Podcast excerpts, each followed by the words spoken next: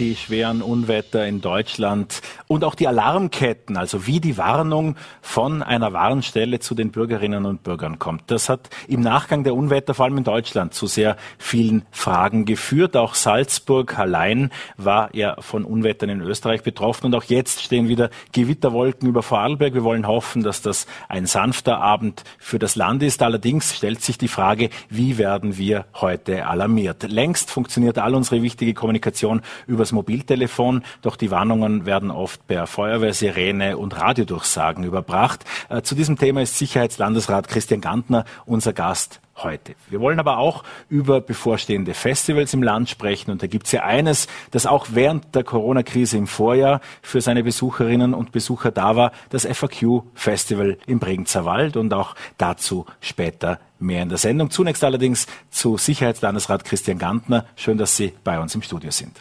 Vielen Dank für die Einladung. Schönen guten Abend. Die Impfanmeldung, das Testen, ein anderes Thema, über das wir später noch sprechen können. Aber überall da ist SMS in den Mittelpunkt der Kommunikation gerückt. Äh, es funktioniert vieles per QR-Code, per Antwort, die Einladungen, das alles sind per SMS, teilweise auch die Bescheide. Ähm, bei Warnungen ist aber immer noch in den Verordnungen, die es ja auch dann vom Bundesministerium zu lesen gibt, beispielsweise bei den Illwerken zu lesen von sogenannten Lautsprecherwagen und anderen Dingen, die wie aus einer vergangenen Welt klingen. Auf welchem Stand präsentiert sich die Warntechnik in Vorarlberg? Also es ist tatsächlich so, dass in den Vorwarnstufen, in den Vorbereitungsphasen sehr viel äh, auch über Handy läuft, äh, über SMS-Verständigungen an die einzelnen Einsatzstäbe, an die Behördenorgane und dergleichen. Wir haben auch äh, unsere Dienste, die ständig äh, das Wetter beobachten, die die Abflusspegel beobachten, die auch äh, die Hochwasserpegel am See oder an anderen größeren Abflüssen beobachten. Hier erfolgt die Information der Behörden, äh, aber auch der Einsatzorganisationen zum jetzigen Zeitpunkt Zeitpunkt bereits per SMS, sehr unkompliziert. Aber wenn es um größere äh, Warnungen der Bevölkerung geht, dann setzen wir hier sehr stark noch äh, einerseits auf die Sirenenanlagen, wenn es beispielsweise um Stauwerke geht, Lünersee, im Montafon, aber auch im Klostertal mit ÖBB-Stauseen, äh, kommen ebenfalls die Sirenen und sogenannte Typhonanlagen zum Einsatz, ist ähnlich einem Nebelhorn und im Bescheid der Bezirkshauptmannschaft steht sogar noch Sturmleiten der Kirchenglocken. Äh, was ich sagen möchte damit, äh, dass gerade in Katastrophen Situationen äh, sehr oft das Ganze auch mit Stromausfall und dergleichen verbunden ist und es deshalb äh, fahrlässig wäre, nur auf Handyinformationen zu setzen und deshalb hier noch auf diese Schienen gesetzt wird.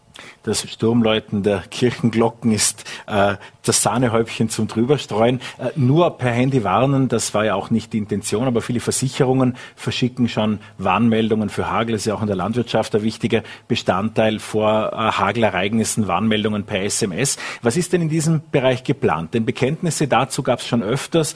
Auch der äh, Infrastrukturminister Norbert Hofer damals hat angekündigt, äh, unter dem Europa, äh, unter Österreich-Vorsitz auch europaweit solche Zellen-Broadcast-Meldungen am Handy einzuführen, dass also jeder im Prinzip ein SMS kriegt, bevor es dann wirklich wild wird, was das Wetter betrifft. Sind das Möglichkeiten, die weiter begangen wird oder hat man das zwischenzeitlich wieder aufgelassen?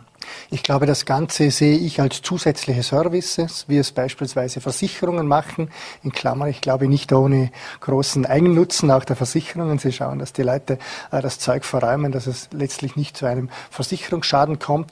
Und es gibt beispielsweise auch Apps wie CutWarn zum Beispiel, wo wir auch äh, unsere Informationen einspielen, äh, wo beispielsweise auch äh, Warnsignale dann auf das Handy kommen derzeit österreichweit ein Warnsystem, das gänzlich über Handys läuft, äh, ist mir keines bekannt, das in Ausarbeitung ist.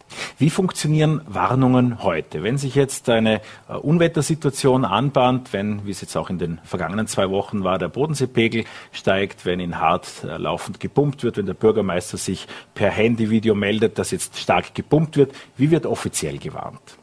Genau, hier befinden, uns, wie, befinden wir uns genau in dieser Phase, die ich äh, vorher geschildert habe, äh, wo bei uns die einzelnen Einsatzstäbe, beispielsweise auch die Feuerwehrkommandanten, aber auch die Einsatzleitungen der Gemeinde, äh, die werden von unserem hydrologischen Dienst, der ständig äh, nicht nur bei großen Wetterereignissen, äh, auch bei normalen Niederschlägen die Pegel beobachtet und dann diese Einsatzbereiche, diese Einsatzgruppen per SMS auch verständigt werden.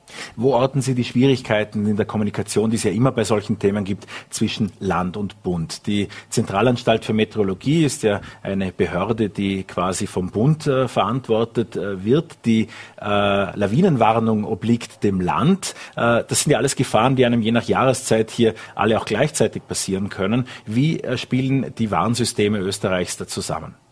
Ich glaube, das funktioniert bei uns im Land sehr gut. Bei uns ist das zentrale Organ die Landeswarnzentrale.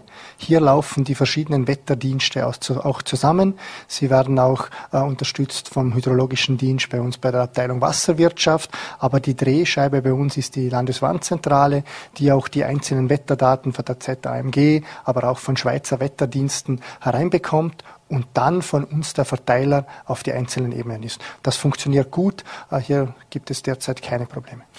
Die Landeswarnzentrale, das sind ja auch jene Spezialisten, die jetzt gerade auch in der Corona-Pandemie sehr viel in der Programmierung, auch in Österreich, auch im Ausland für Aufsehen gesorgt haben, weil das eben reibungsloser lief als anderswo, weil die Systeme nicht abgestürzt sind und weil die SMS vor allem als Hauptkommunikation zielgerichtet ankamen.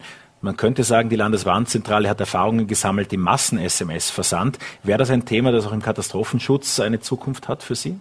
Also wie gesagt, in diesen Vorbereitungsstufen, in diesen Vor- und Warnstufen äh, an die Einsatzstäbe, an die Einsatzleitungen, auch an die verschiedenen Behörden. Wir haben ja hier die Gemeinde als Behörde, wir haben die Bezirkshauptmannschaft und dann in übergeeigneten Ereignissen das Land. Äh, hier erfolgt diese Information jetzt schon äh, per Handy. Das funktioniert sehr gut. Aber ich glaube, wir sollten, äh, wenn es dann darum geht, die Bevölkerung in der Breite zu informieren, äh, hier geht es dann um Großereignisse, wo nicht mehr sichergestellt sichergestellt ist, beziehungsweise nicht durchgehend und immer sichergestellt ist, dass wir auch eine entsprechende A-Stromversorgung haben, dass es auch nicht zu zeitlichen Verzögerungen kommt durch SMS-Versande, durch Staus, die es hier auch gibt, wenn man große Massen versendet, äh, sind wir hier nach wie vor auf die, ja, nennen wir es vielleicht althergebrachten äh, Informationsmethoden angewiesen. Zwei Warnthemen, die sich ja auch oder die oft beprobt werden und die deshalb sicherlich auch zu den äh, direktesten Warnszenarien gehören, ist einerseits das Rheinhochwasser, äh, wo ja vor allem die Anrainergemeinden einige Übungen haben. Wie würde denn im Fall eines Rheinhochwassers konkret gewarnt? Also das Rheinhochwasser ist ganz klar abgestuft in vier Phasen. Hier gibt es einmal die Aufmerksamkeitsphase, die tritt in Kraft, wenn ein Pegel, ein Abfluss von 1200 Kubik zum Zeitpunkt stattfindet und eine Prognose von 2400 Kubik äh, angegeben wird. Äh, dann ist die Warnstufe. Hier äh, gibt es das Sirenensignal, äh, das durchgehende und die Bevölkerung wird tatsächlich äh, angewiesen, äh, öffentlichen Radio, auch Internet, dergleichen bis hin zu Social Medias, die bei uns dann auch bespielt werden, aufzusuchen und sich hier die entsprechenden Informationen zu holen. Die zweite Stufe ist die Vorbereitungsphase, die tritt in Kraft, wenn der Pegel auf 2500 Kubik ist und eine Prognose äh, von 3100 Kubik angesagt. Wie voll ist der Rhein dann, rein visuell? Äh, da ist der Rhein schon sehr voll. Äh, hier ist der Rhein schon in den Vorländern. Und es gibt dann die dritte Phase äh, ab einem Pegel von 3100 Kubik. Äh, hier haben wir es dann wirklich äh, zu tun mit einem Sirenenheulen, einem Auf- und Abheulen. Hier haben wir zwar noch ein Freibord, sprich ein, ein Puffer von einem Meter, aber hier kommt es auch immer darauf an, wie lang dieses Ereignis dauert, weil wenn dieses Ereignis länger dauert, dann haben wir mit aufgeweichten Dämmen und dergleichen zu tun. Aber hier sind wir schon in einer Phase, wo es dann um Evakuierung geht. Da gibt es klare Verkehrspläne, da werden Einbahnregelungen beispielsweise im Rheintal eingerichtet. Das wird auch immer beprobt. Hier gibt es Pläne, dass die Bevölkerung sich auch gut in Sicherheit bringen kann beispielsweise. Alle, die jetzt sagen, Rheintal, da wohne ich nicht, bin weiter im Oberland zu Hause. Da fährt aber einmal im Jahr der Sirenenwagen durch als Probe. Dieser Alarm ist aber nicht der übliche Wasseralarm der Illwerke, sondern würde dann auch wirklich bedeuten, dass eine ganze Talsperre äh, nicht mehr aktiv ist oder zu brechen droht. Was gibt es zu diesen Illwerke-Alarmen zu sagen? Also diese, wie Sie erwähnt haben, werden einmal im Jahr beprobt. Das ist jeweils im November. Hier gibt es acht, zehn Sekunden lange Töne, äh, die auf und ab heulen und dazwischen fünf Sekunden Pause haben. Das Ganze mindestens äh, viermal in einer Minute. Und hier ist dann wirklich Gefahr im Verzug, sprich, äh, wenn eine solch, ein solches Alarmsignal ertönt, dann ist tatsächlich eine Talsperre gebrochen, ist ein äh, Damm gebrochen. Und hier gibt es in den einzelnen Gemeinden auch ganz genaue Pläne, welche Bewohner sich in welchen Häusern zu welchen Sammelpunkten begeben müssen. Hier geht es tatsächlich darum, dass man sich auf höher gelegene Punkte begibt. Das wird, wie gesagt, dass die Zeichen bekannt sind, einmal jährlich beprobt. Und es gibt in den Gemeinden diese Alarmpläne, die auch den Bürgern, wenn sie sich das erste Mal in dieser Gemeinde anmelden, auch entsprechend mitgegeben wird, dass jeder für sein Haus weiß, äh, wenn dieser Ton ertönt, wo er sich in Sicherheit bringen muss. Hier haben wir dann wirklich nur mehr eine Vorlaufzeit von vielleicht 10 Minuten, 20 Minuten höchstens. Die Landeswarnzentrale, das kann man vielleicht noch dazu sagen, ist ja auch an verschiedenen Punkten in Vorarlberg untergebracht. Da gibt es einmal äh, den Feldkircher Standort äh, zur Not auch äh, im, im, im Umfeld der Feuerwehrschule und eben äh, die Situation im Landhaus. Ich kann mich erinnern, 2005 beim Hochwasserereignis äh, war eine der beiden Stellen ohne Strom zeitweise. Ähm, wie, wie, wie würde, wie würde äh, heute eine Einsatzleitung in Vorarlberg gemacht im Falle von einem großflächigen Ereignis, wie das ja vor 15, 16 Jahren schon einmal der Fall war? Also im Falle beispielsweise eines Jahrhunderthochwassers, wie wir es 1999 und 2005 hatten, gibt es natürlich die Einsatzleitungen vor Ort. Das ist jeweils in der Gemeinde, wo das Ereignis tatsächlich stattfindet. Das ist die örtliche Einsatzleitung, wo beispielsweise die Gemeinden, die Feuerwehr, später auch das Bundesheer äh, sich koordiniert. Und es gibt die übergeordnete Einsatzleitung, äh, die wird in einem solchen Fall im Landhaus sein. Gehen wir noch kurz zu den Corona-Testungen. Das ist ja ein Thema, das Sie in der Landesregierung äh, als Assistenzeinsatz, persönlichen Assistenzeinsatz übernommen haben, äh, das im Zuständigkeitsbereich auch Ihrer Kollegin Rüscher liegt. Aber die Apotheken haben heute angekündigt, keine weiteren PCR-Testungen für den Moment, System zusammengebrochen. Es waren viel zu viele Leute beim Testen da. Was ist passiert? Ah, wir wissen, dass natürlich äh, gerade das Testen eine sehr herausfordernde Situation ist. Äh, meine Kollegin Martina Rüscher leistet hier wirklich Großartiges, war auch am Wochenende äh, mit den Apotheken in Kontakt. Der derzeitige Stand ist der, wir haben uns gerade im Vorfeld jetzt noch einmal erkundigt. Die Apotheken, ja, hatten mit einem großen Ansturm zu kämpfen, was die Tests betrifft, auch was das Anmeldesystem. Es handelt sich hier um das Anmeldesystem des Bundes, das hier ja an administrativen administrative Grenzen gelangt ist. Äh, die Situation ist jetzt so, man wird das neu aufstellen und es soll ab Donnerstag wieder funktionieren und die PCR-Tests über dieses Portal möglich sein. Wie ist das generell zu sehen? Die Zahlen steigen doch merklich wieder an und äh, auch Land wie Bund versuchen sich schrittweise zurückzuziehen. Es ist jetzt dieses Wochenende in den Impfzentren das letzte Mal groß geimpft worden. Ab sofort sind es die Hausärzte. Und auch beim Testen ist es ja gar nicht mehr so einfach, einen PCR-Test unter der Woche zu bekommen. Ähm, wie würden Sie die Situation da einordnen? Wie geht das in den nächsten Wochen weiter? Also wir erkennen schon, dass die Zahlen wieder steigen. Das gibt uns durchaus zum Denken. Hier gibt es zwei große Herkunftsquellen. Das sind einmal Reiserückkehrer. Das versucht man jetzt mit äh, PCR-Tests aus gewissen Rückreiseländern ein wenig einzudämmen, aber das ist neben den Reiserückkehrern vor allem auch die Nachtgastronomie. Auch hier versucht man äh, mit PCR eine zusätzliche Schiene einzuschieben. Wenn wir jetzt die Situation jetzt mit der Situation äh, vor einem Jahr betrachten, dann haben wir natürlich als großen Gamechanger die Impfung. Äh, die ermöglicht es uns, und das zeigen uns auch die derzeitigen Zahlen, äh, dass wir zwar eine steigende äh, Tendenz bei der Inzidenz haben, aber wir was die Spitalsbelegung betrifft, noch nicht diese Belastung haben. Also ich glaube, wir müssen verstärkt, ich glaube, wir haben das mit der Modellregion vorgemacht, wir müssen aber auch österreichweit, denke ich, findet das schon sehr stark statt, aber auch europaweit. Ich spreche hier gerade Richtung Deutschland, müssen wir ein wenig wegkommen vom sturen Starren auf die Inzidenz, äh, sondern das Gesamtsystem, ganz im Speziellen die Spitalsbelastung äh, betrachten. Und hier haben wir äh, noch große Luft. Und der Appell auch heute noch einmal an jeden, die Chance zu nützen, sich auch impfen zu lassen. Es geht hier nicht nur um die eigene Gesundheit. Ich glaube, wir haben hier auch eine Verantwortung für die Volksgesundheit. Wir sind mit dem Testbus äh, diese Woche wieder unterwegs. Der Testbus, äh, Entschuldigung, mit dem Impfbus, genau. Wir sind mit dem Impfbus äh, diese Woche wieder unterwegs und bieten hier wieder eine äh, niederschwellige Möglichkeit mit einer einzigen Impfung, mit äh, Johnson Johnson, äh, dass man mit einer einzigen Impfung den Impfschutz erreicht. Was passiert mit der Infrastruktur, die ja auch in der Pandemiesituation immer wieder zur Sicherheit bereitgestellt wurde? Da gab es äh, zig hunderte Spitalsbetten, die in der Dornbirner Messe mit Beatmungsgeräten, einfachen Beatmungsgeräten warteten. Äh, eine andere Messehalle kennen diejenigen, die beim Impfen in Dornbirn waren und an den Kinderzeichnungen vorbei äh, sich die Nadel haben setzen lassen. Das sind jetzt alles Einrichtungen, die nicht oder nicht mehr in Betrieb sind. Wie geht es jetzt beispielsweise mit den Einrichtungen da bei der Dornbirner Messe weiter? Also was, wenn wir jetzt von der Dornbirner Messe sprechen, ich glaube, die, die Messe Dornbirn war für uns wirklich die Drehscheibe in dieser Pandemie. Eine Zeit lang. Wir versuchen das jetzt äh, auch umzulagern, ganz bewusst auch um die Botschaft zu setzen. Äh, es sollen wieder Messen möglich sein. Was das Testen betrifft, äh, das verlagern wir auf Hohenems.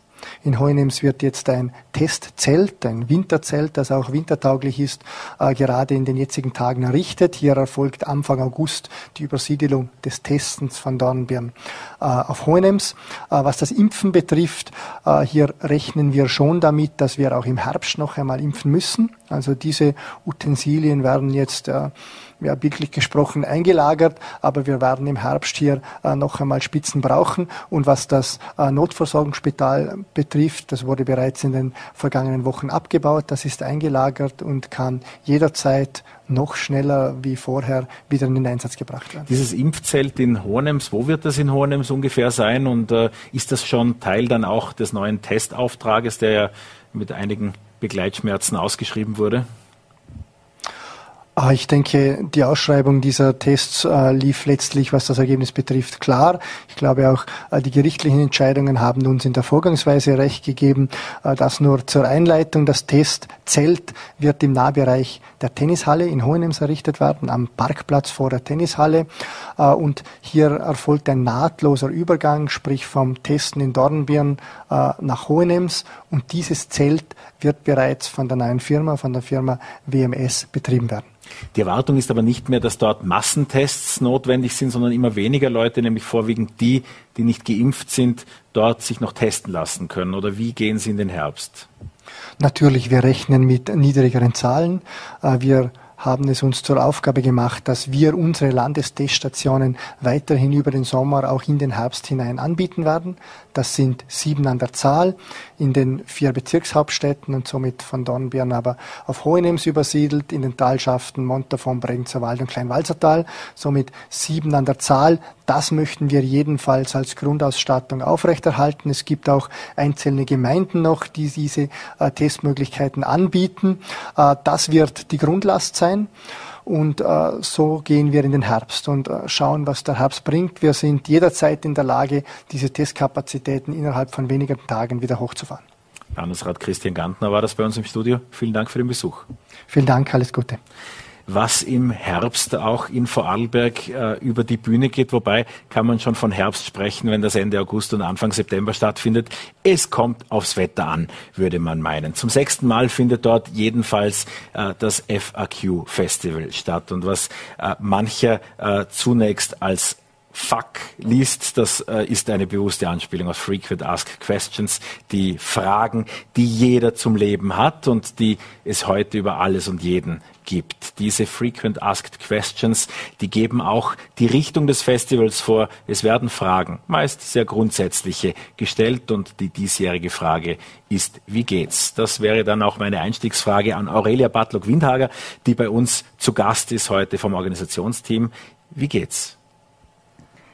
Ausgezeichnet. Wir sind in den Vorbereitungen für das Festival, das in der ersten Septemberwoche stattfinden wird. Äh, wir haben ein sehr schönes Programm zusammengestellt, über das wir uns sehr freuen. Natürlich beobachten wir mit ein bisschen Bauchweh auch die Entwicklung bezüglich Corona, all die Maßnahmen, die gerade auch besprochen worden sind. Wir sind da sehr aufmerksam, äh, bereiten uns auf verschiedenste Szenarien vor und hoffen, dass wir das Festival so wie im letzten Jahr trotzdem sicher und schön über alle Bühnen im Bregenzer Wald bringen werden während die großen Festspiele im vergangenen Jahr auch aufgrund der großen Zuschaueranzahl nicht im gewohnten Rahmen stattfinden konnten, war für euch relativ schnell klar, ebenso wie bei der Poolbar, irgendwie schaffen wir das. Und das war dann ungewohnt und ich durfte ja selbst äh, dabei sein. Da gab es dann einige Dinge, die anders waren als bei einigen FAQ-Festivals. Ähm, was habt ihr als Organisationsteam mitgenommen von diesem sehr ungewöhnlichen Festival? Ähm, einerseits, dass es machbar ist, mit sehr guter Vorbereitung und auch mit dem Grundgedanken, dass ähm, die Dinge, die vor Corona wichtig waren, durch Corona vielleicht sogar noch wichtiger geworden sind. Nämlich das Zusammenkommen, das konstruktive Diskutieren miteinander, sich den wesentlichen Fragen zu stellen. Das war uns immer wichtig und ist jetzt noch wichtiger geworden. Und vom organisatorischen her haben wir gelernt, äh, flexibel zu bleiben, sehr gut vorbereitet zu sein und einfach daran zu glauben, dass wir das schaffen. Gehen wir zum Inhaltlichen in diesem Jahr. Welche Schwerpunkte wollt ihr setzen? Die Frage, wie geht's, kann man einerseits verstehen äh, als Frage nach dem persönlichen Wohlbefinden, auch uns allen gemeinsam als Gesellschaft. Wie geht's uns nach diesen schwierigen letzten Monaten? Die Frage, wie geht's, äh, kann man aber auch verstehen in einem Kontext, wie funktioniert etwas, wie kann man etwas schaffen. Und da haben wir verschiedene Themenbereiche ausgewählt, die uns besonders drängend erscheinen dieses Jahr. Beispielsweise, wie geht Demokratie in einer Zeit, wo wir das Gefühl haben, wir haben sehr wenig gemeinsame Nenner, die Lager scheinen sehr weit auseinander entfernt zu sein. Wie kommen wir weiter?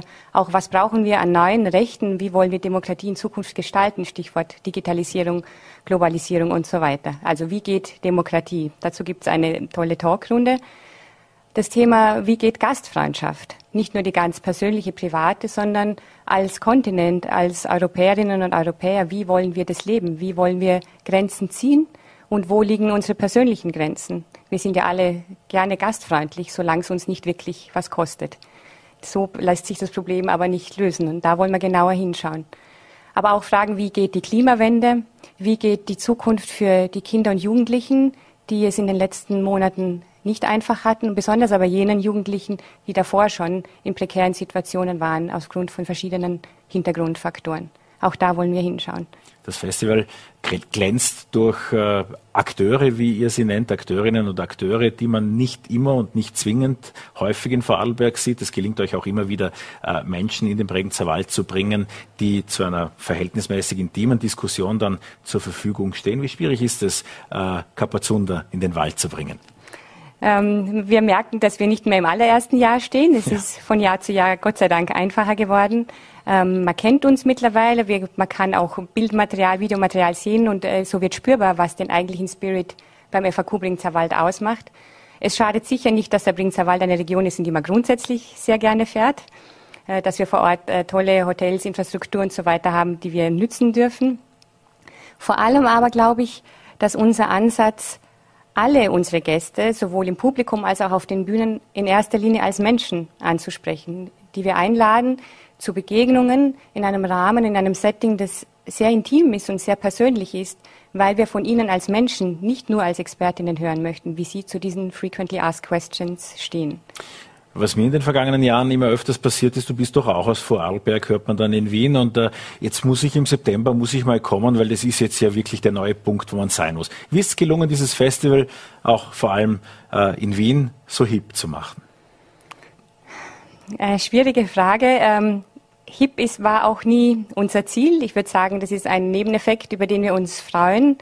Ich glaube, dass unser Festival eine große Sehnsucht trifft von Menschen in Stadt und Land, in Vorarlberg genauso wie in Wien oder in Berlin, nämlich die Sehnsucht nach echter Begegnung, nach ganz viel Offenheit. Und ich glaube auch, dass dieses Fragen stellen etwas ist, von dem sich ganz viele Leute abgeholt fühlen. Wir wollen nicht vorgefertigte Meinungen präsentieren. Äh, wir wollen die Menschen anregen, den Raum zu weiten, in dem wir denken und in dem wir über die Zukunft nachdenken und die Themen, die uns bewegen. Fragen stellen ist dazu ganz ein wichtiges Mittel.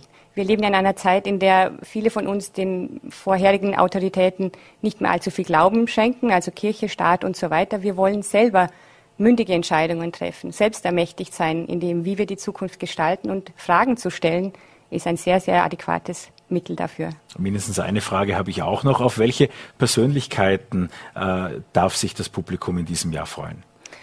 Wir haben wieder sehr, sehr bunt gemischtes äh, Portfolio an Akteurinnen.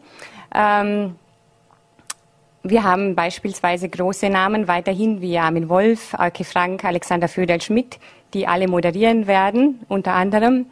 Wir haben als Gäste eine sehr interessante Berliner Autorin, die aus Indien stammt, in Kenia aufgewachsen ist, in London studiert hat, heute in Berlin lebt und mit zwei ganz, ganz spannenden Büchern kommt, Priya Basil wir haben Melissa Erkurt, Falter-Journalistin, Autorin, die mit ihrem Projekt die Chefredaktion auf Instagram ein tolles, junges Publikum anspricht mit Themen, die diese Menschen bewegen. Wir haben Paulus Hochgatterer, der nicht als Autor kommt, sondern als Kinder- und Jugendpsychiater. Wir haben aber auch Menschen aus Vorarlberg, was uns immer ganz besonders wichtig ist. Beispielsweise Peter Busjäger zum Thema Demokratie, Eva Grabherr aus Dornbirn, die zum Thema Grenzen, Migration und so weiter sprechen wird und noch sehr, sehr viele andere tolle Und damit der Peter Busjäger hochgeschätzt nicht singen muss, gibt's ja auch immer musikalische Darbietungen. Da waren in den vergangenen Jahren Avec und andere äh, große Namen äh, zu Gast. Äh, was habt ihr dieses Jahr zu bieten? Auch wieder sehr, sehr schöne ähm, Kombinationen. Wir bei uns sind ja oft Talkrunden, die kombiniert sind auch mit Essen und Musik. Wir freuen uns ganz besonders auf Öl dieses Jahr. Oskar wird äh, musizieren, singen auf der Niedere, einer unserer schönsten Bühnen. Äh, Lukas Lauermann wird auf der Gschwend-Dobelbrücke auch einem ganz besonderen Ort äh, spielen. Und am Sonntag freuen wir uns auf Sebastian Plano, einen argentinischen Cellisten, der zum zweiten Mal zum FAQ kommt und äh, sicher einen wunderbaren Vormittag gestalten wird. Einen kleinen Tipp gibt es, sich nämlich frühzeitig um äh, Karten zu bemühen. Bei vielen Dingen steht schon ausverkauft dabei, kann ich äh, dazu sagen. Wie geht ihr denn mit den äh, Kapazitäten in diesem Jahr um? Ist das wieder ein kleineres FAQ-Festival oder geht das, was in die Halle reingeht, halt rein? Wir sind nach wie vor sehr, sehr vorsichtig. Äh, wir haben die Kapazitäten natürlich nicht voll ausgeschöpft dieses Jahr, ähm, werden alle Maßnahmen berücksichtigen müssen, aber mit dem Preis, dass wir natürlich bei den Ticketeinnahmen äh, zurückstecken müssen, was uns schmerzt. Aber nun mal sicher, wir haben aber auch einige große Locations, wo wir mit gutem Gewissen viele Leute ähm, reinlassen können. Und äh, falls sich die Situation total entspannt, bis im September haben wir auch immer noch Möglichkeit aufzustocken. Gastfreundschaft im Bregenzer Wald neuer Leben. Aurelia Bartlog-Windhager war das. Vielen Dank für den Besuch bei uns im Studio und diesen Vorgeschmack auf das FAQ-Festival. Sehr gerne, vielen Dank. Vom, 5., äh, vom 31. August bis zum 5. September findet das statt im Bregenzer Wald. Da, da geht es uns etwas schneller wieder, nämlich morgen schon wieder um 17 Uhr. Ich freue mich sehr, wenn Sie bei einer frischen Ausgabe von Vorarlberg Live wieder dabei sind.